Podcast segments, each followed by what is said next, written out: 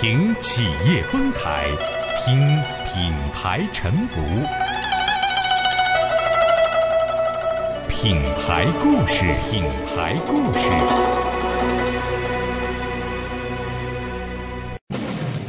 当今的世界是个眼球世界，也就是说，你想要赢得众人的瞩目，你必须有相应的个体行为来吸引人们去欣赏你或者是厌恶你。Lady Gaga 这个人，相信不少人都不陌生。她又是怎么赢得观众的支持，并将自己打造成了一个时尚品牌的呢？请听 Lady Gaga 的品牌征服战。在二零一零年七月揭晓的《快公司》杂志年度一百位最富创造性的商业人物评选中，流行歌手 Lady Gaga 压倒了苹果电脑互联网服务部副总裁埃迪·库伊、日产公司首席创意官中村史郎、《阿凡达》的导演詹姆斯·卡梅隆和微软公司互联网业务部门总裁陆琪等诸多去年的创意奇才力拔头筹。年度一百位最富创造性的商业人物评选是快公司杂志每年年中对那些影响商业领域的创意人士的盘点与总结，对象一般是新兴企业创始人、发明家和设计师。流行歌手跻身商业人物评选已经属于跨界了，而 Lady Gaga 居然值得牛耳，是什么让她短时间内异军突起、风靡全球？歌迷们的声音为我们揭晓了其中的奥秘。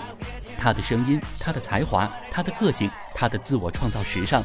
更重要的是，他尝试着将自己作为一个品牌来经营，恰当的做了众多普罗大众想做却不敢做的事情，释放了自我。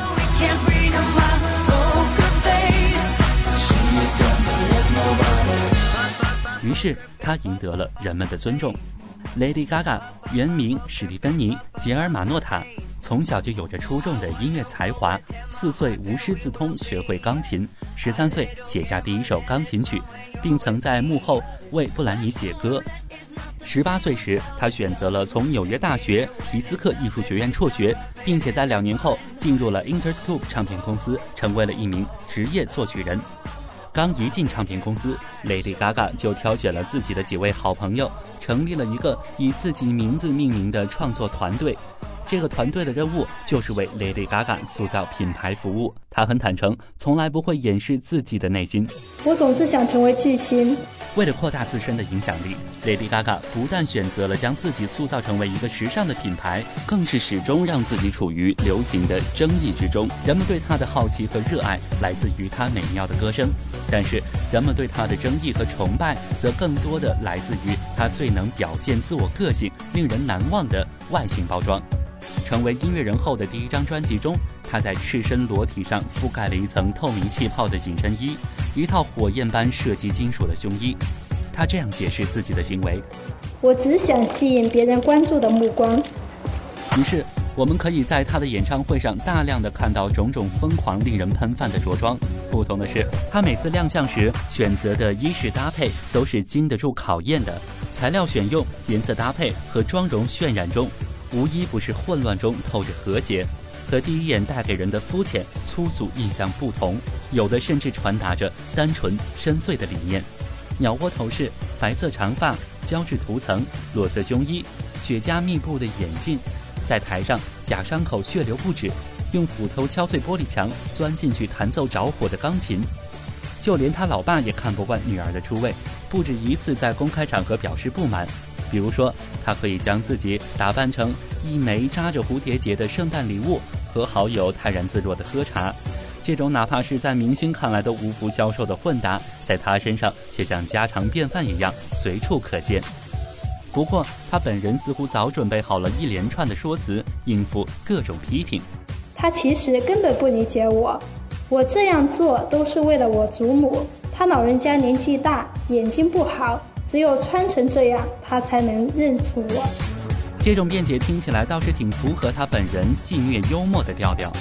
他甚至肆意地批评那些时尚的衣饰品牌，只为了自己曾经说过一句话：“我不是时尚品牌的堆砌品，我创造时尚。”这是一种极端的黑色戏剧化的表现手段，却给了乐迷们新奇而独特的感受。